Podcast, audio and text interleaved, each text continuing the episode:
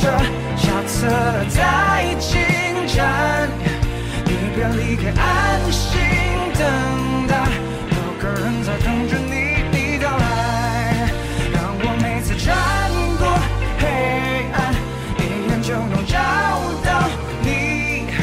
在这途中发现天外有山，只是很深，也让你能看见。Hello Hello，大家好呀！今天又是陈老师和我一起录音了。大家好呀！假如大家听到我今天的声音有点奇怪的话，那是因为我终于光荣的从决赛圈退圈了，我终于得新冠啦！我觉得你听起来好像很高兴的样子。倒也不是很高兴的样子吧，总觉得因为虽然我极力避免它发生，但它最后还是发生了。我本来周五的时候打算去打流感和新冠的疫苗，结果早上起来发觉喉咙有点痒。实际上前一天晚上在运动的时候我就觉得喉咙有一些痒，但是我运动还是很好的跑完了六公里。但第二天的时候，随着白天症状越来越加重，然后发觉哎，好像确实是感冒了。然后第二天我自己做一下测试，我从来都没有看到它阳的那么快过。测试盒上，它那两那两条线，噗一下就出现了。我发觉我还是有一些做化学实验的功底的。那你还是做的蛮好的，我就永远都自己测不出来，就不知道怎么回事。说起来，今天刚才还在群里说，呃，另外我们有一个朋友说，我上次也是不怎么得劲儿的运动以后得了 COVID 的，然后我说你可能是因为先得了 COVID 的，然后再觉得不得劲儿。前几天我感觉其实都有点不太得劲儿。嗯，那可能是它确实需要累积一点时间，然后再会显示出症状来。不过我觉得好消息是，听多方介绍，自愈以后的抗体会蛮强的。希望如此啦。今天这集播客，我们主要的议题是我们俩的婚前协议。进入正式内容之前，我想先说一下我们俩的婚前协议的大致的内容。我们大致应该涉及了定义我们俩的个人财产，定义我们俩的婚后共同财产，然后还提到了，假如一方在结婚的时候去世的话，那一部分的财产归属权。我们在这个协议里面没有提到子女的事情，打算以后如果考虑小朋友的话，再讨论并且加修正案。假如我们要小朋友，并且我们要得到的话，还有就是，如果是离婚了会怎么办？那个财产的分割啊之类的。那我还有一个在补充的地方是，伴侣或者说是夫妻之间能签的不只是婚前协议，协议在两个人结婚以后，如果说两个人达成共识，也可以签。那时候签的呢就是婚后协议。婚前协议在签了以后呢，也不代表说之后就不能再有任何修改了。签完生效以后，两个人都同意的情况下，还可以再找律师写婚前协议的修正条款。那这个修正条款呢，呃，是刚才常老师提到的，在生效以后就覆盖了伴侣二人希望改动的婚前协议的那部分。那关于律师的话呢，陈老师和我是各自找了自己的律师。关于协议本身，我们两个内部肯定是稍微通了一下气的，但是更多的还是和自己的律师沟通以后，再是双方的律师沟通，最后呃双方律师拟一个协议，陈老师和我达成共识以后签字。那说到律师，我可能再扯句题外话，就是我每次和我律师交流这个事情，我都很紧张，因为我真的怕他觉得我是一个法盲。所以说就先签一个婚前协议，然后之后再有修正条款的话，就有点像我们两个当中，在这个婚进入婚姻之前，先整一个宪法讨论，然后之后再碰到的各种各样的经济权情况啊，我们两个人的个人情况呀，我们再可以对它进行修正案的讨论。对，因为你其实在现在的时候，你是很难预见到可能之后五年和十年到底具体会发生什么影响你们两个人婚姻的事情。即使你是有自己的一个规划的，就真的发生，你可能还是会想不到。但是呢，有这样的一个共识先在那里，有一个框架，有一个基础，我觉得还是比较好的。之后总是可以再修改的嘛。对，就有点像啊、买保险，它不是用来保护你最好的情况，它永远是用来保护你最差的情况。假如最差的情况能够保护好的话，就对于这个婚姻的顾虑就会少很多。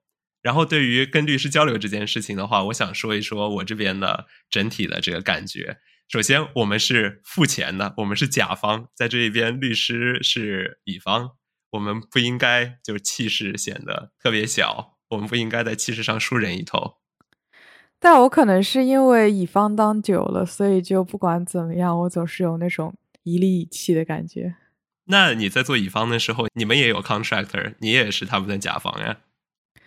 我跟你讲，我在当乙方的时候，当我有就 contractor，其实我是丙方，就是 我两头都不能得罪。所以乙方的乙方现在已经叫丙方了嘛？哎，所以说太惨了。所以说比贝塔还贝塔就是 sigma，我懂了。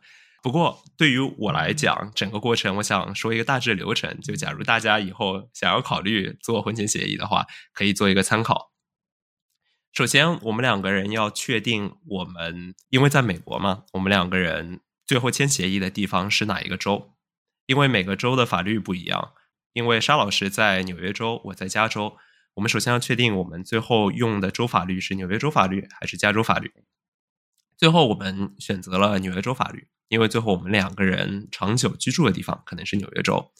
在这个时候，我们刚开始犯了一个初学者初学者会犯的错误，我们俩以为律师嘛，我们俩找一个就行了。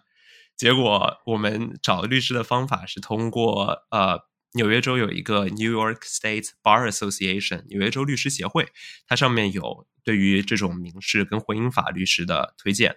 我们在当中找了一位叫 V 的 Valerie 的呃女律师，然后跟她打电话之后，她先问我们俩为什么会同时出现在一个房间里面，然后呃，对我们就说，哎，我们以为就可以一起来签，但实际上的话，因为这位律师是代表婚姻当中一方的权益跟利益，所以说我们实际上需要各找一位律师。我后来又犯了第二个错误，就是我回到加州之后，我找了一位加州律师，然后跟他说：“哎，你能不能帮我代表我这方的权益？”然后他最后说：“哎，对方是在哪里？对方是在纽约，用的是纽约州法律啊，你需要去纽约再找一位律师。”于是我又通过这个律师纽约州律师协会找了我这边代表我利益的律师。你看，你说到这里就是直接暴露了两个法盲的身份啊！我天呐，我觉得我自己好丢脸啊！没有呀，我就觉得对于我来说，我在这边是甲方，我有一个需求，我要去解决这个问题，我付钱让职业人员来帮我解决这个问题，我不用说所有事情都可以自己解决。假如我所有事情都可以自己解决的话，需要律师干什么？我只需要做我这边的 due diligence，然后确保我不被律师坑得太惨，或者不被被他赚的太多就好了。不过我们两个人这种格式的合同还是相对比较简单的，就我们俩这个情况而言，对对，主要的话，因为我们刚开始有比较多的共识，呃，如果双方刚开始的两方的要求差的比较多的话，就会有更多次的来回。假如更多次来回的话，显然律师也是按照小时来收费的，二十分钟他也可以帮你算成三分之一个小时，然后每个小时的话收费都是几百几百的在收。刚开始，假如双方的要求不差啊太多的话，在律师费方面就可以省很多钱。我们尽尽量要保证不用一百块来保护五十块的财产，不然我们最后这个签完了之后，我们俩就已经各自负资产了。那这样的婚前协议不签也罢。那我觉得婚前协议我们签，其实也是对我们未来的一个估计吧，就是说一个期待，所以。哎，负债也也可以，不是不行啊，不是不行。对，然后在婚前协议的费用方面的话，我们就是自己负担我们自己的那一边，因为两方有可能在费用上有偏差，那谁想要改的多一点，那谁就出钱出的多一点，非常正常。好，那我们简单的说了一下我们的婚前协议之后，我想要问你个问题，沙老师，你跟你爸妈说婚前协议的时候，他们有什么抵抗吗？他们是反对的。为什么？但是我不管，因为他们觉得这样的话，如果之后有什么可发事情发生，可能我会处在一个劣势地位，因为他们对我的期待其实是就是在结婚以后，我可能工作是要工作的，但是更多的重心是在家庭和生活上，那免不了可能呃工作上就会稍微缺失一点，稍微后进一点，所以说如果之后有什么出现离婚或者什么其他的类似的情况，那。以我们现在这个情况来说，可我可能会处在一个没有那么有利的地位。对，但实际上我们俩结婚的话，最后婚后的 dynamic 不会是这样的。我们完全没有想到，就是你会特别的 scale back 当一个家庭主妇那样。假如有谁利益会受损的话，我可能觉得是家庭主妇或者是家庭主妇，因为他在经济上。收入并不多。假如你刚开始签成这样的话，最后在分开的时候，假如不平分共有财产的话，可能会损失比较大。但是对于我们两个来说，我们俩都是比较独立并且有上进心的人，会互相呃合作跟互相迁就，但是不会出现那种非常一边倒的情况。在这种情况下，我觉得婚前协议是一个比较好的措施，来保护自己最后的利益。对，所以我到最后就是我也没有听他们的，我就直接还是签了。反正说到底出钱的人是我嘛，又不是我爸出钱，所以还得听我的。我也跟我爸爸妈妈说了这件事情，当然要说了，总不能结了婚之后再说。就我不是征求他们的意见，我只是跟他们知会，就是我要做这件事情，然后这是我做这件事情的方法。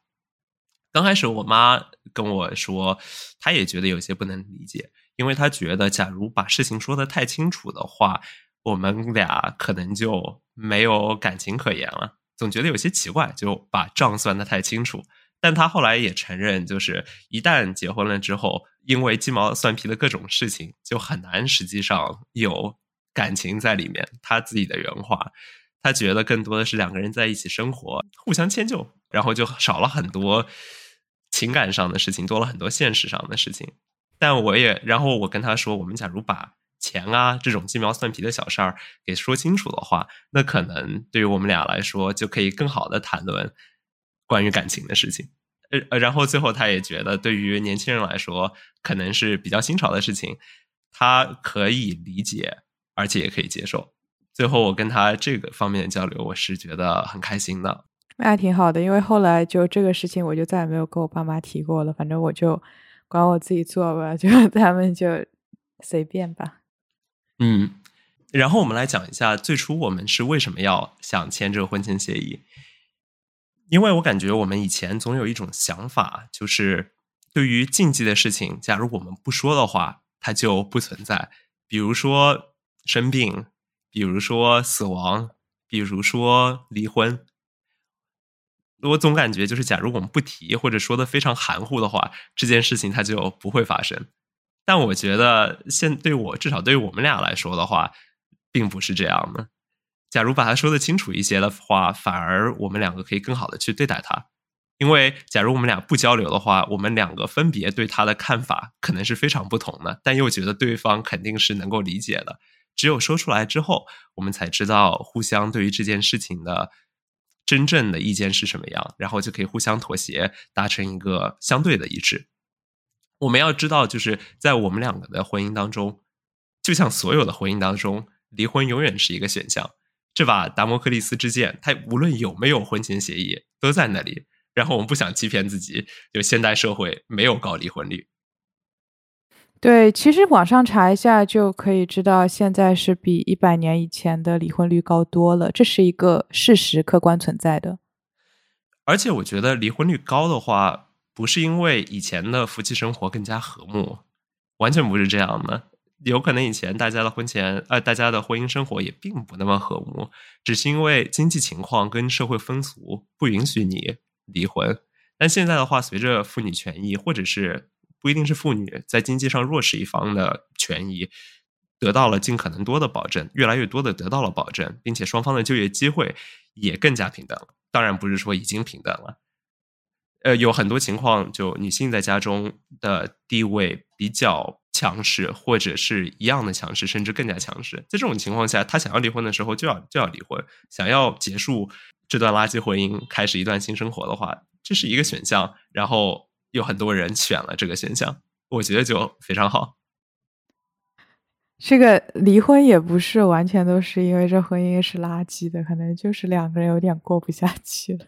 对，也有可能就是俩俩人都挺好，但是就结婚的时候两个人还可能还比较一致，但是婚后的话，不代表你结了婚两个人就定死在一块儿了，就往一个方向发展了。在婚前那么多年，双方的生活轨迹可能很不一样，只是在那段时间比较交错。婚后的话，还是会。按照原本的轨迹，有可能有一些修改，但不代表他们肯定会一直在一块儿。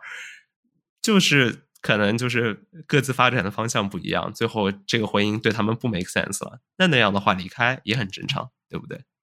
对，其实我是觉得说不要忌讳或者避免说离婚这件事情，因为其实我是觉得，不管是离婚还是分手，能提出来，能两个人好好的谈这个事情，其实这是。一件需要勇气的事情，就是可以做这件事情的人，也是他们有一定自己的能力的。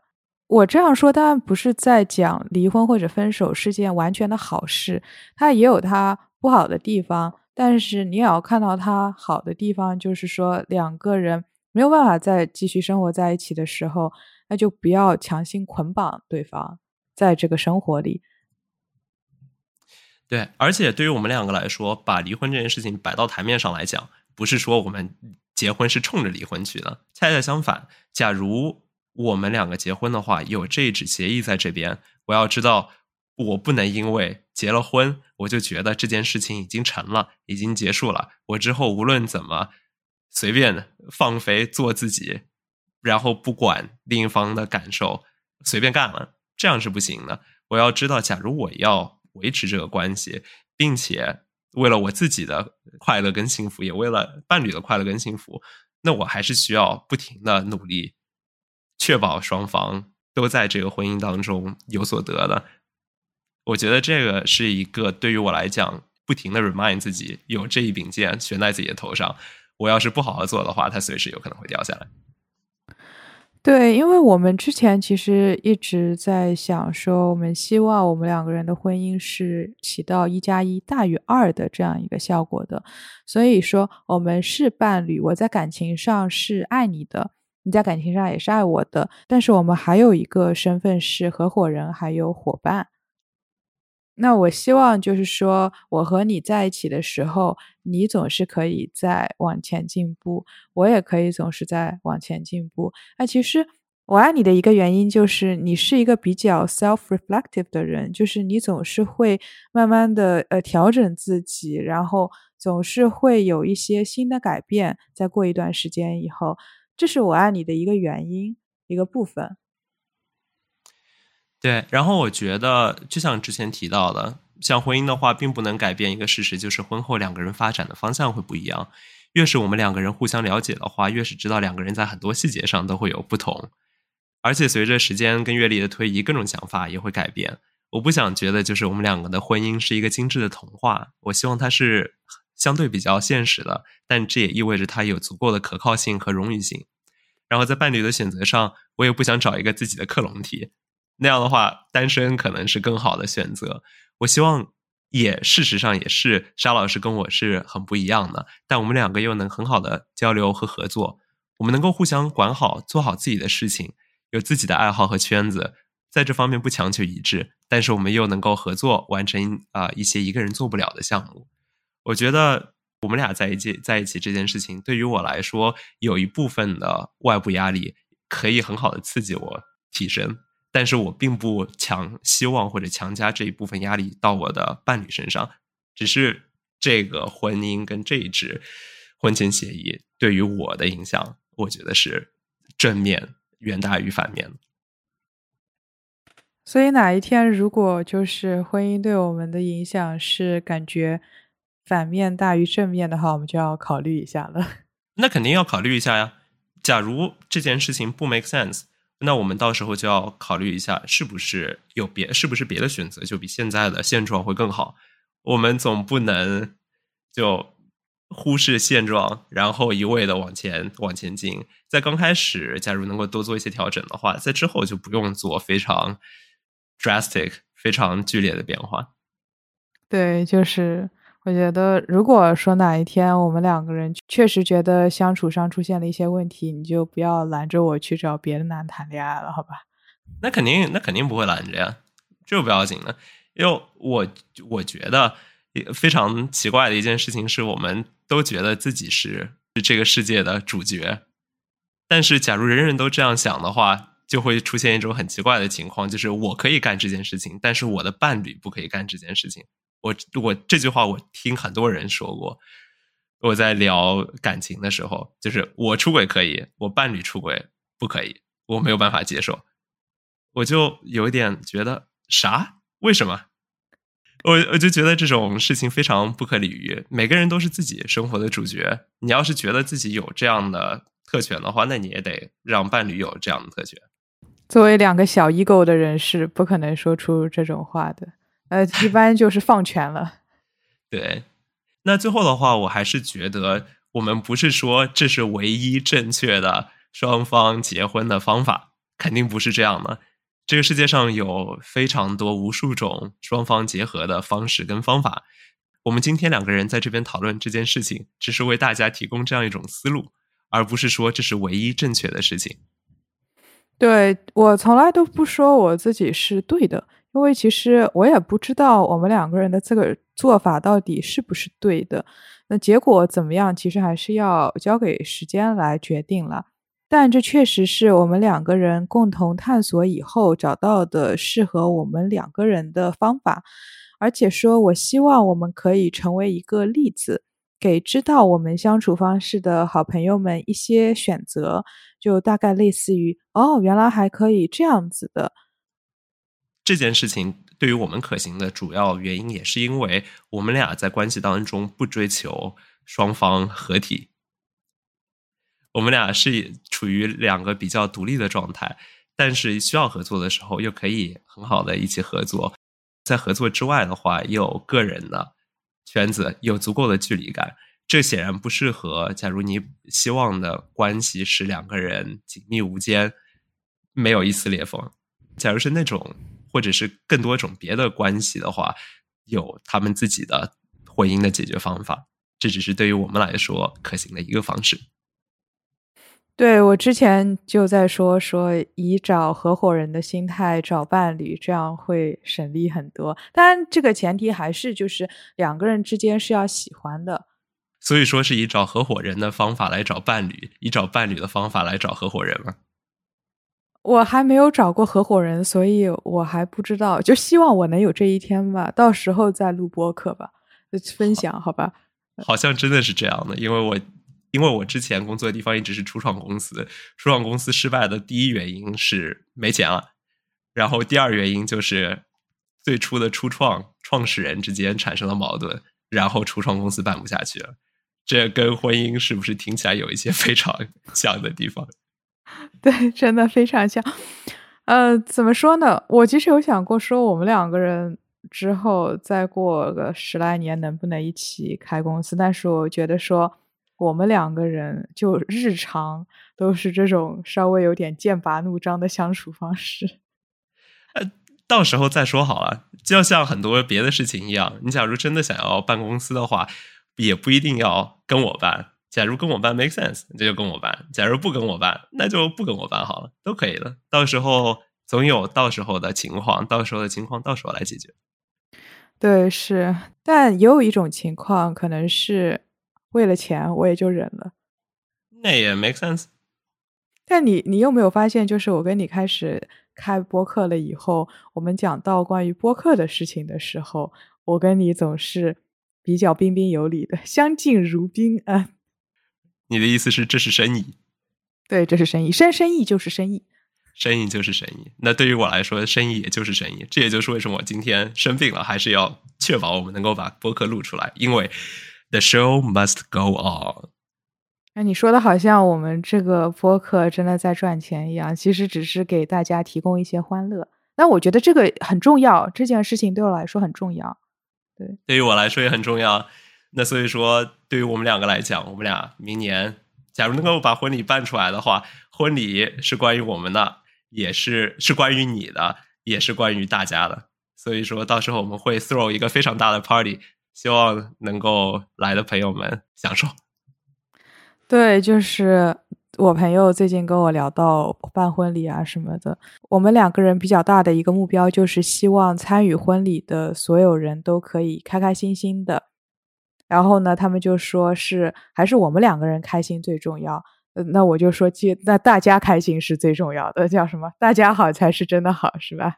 行了行了，那假如婚礼的话，就是又多了一些播客材料，到时候我们会给大家多来一些详细，就像今天我们讨论婚前协议一样。那这一期播客就到这里，欢迎大家收听，谢谢，谢谢，拜拜。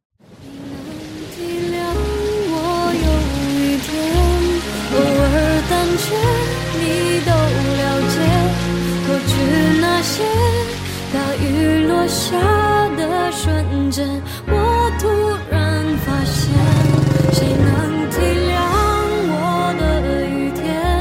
所以情愿回你身边，此刻脚步会慢一些，如此坚决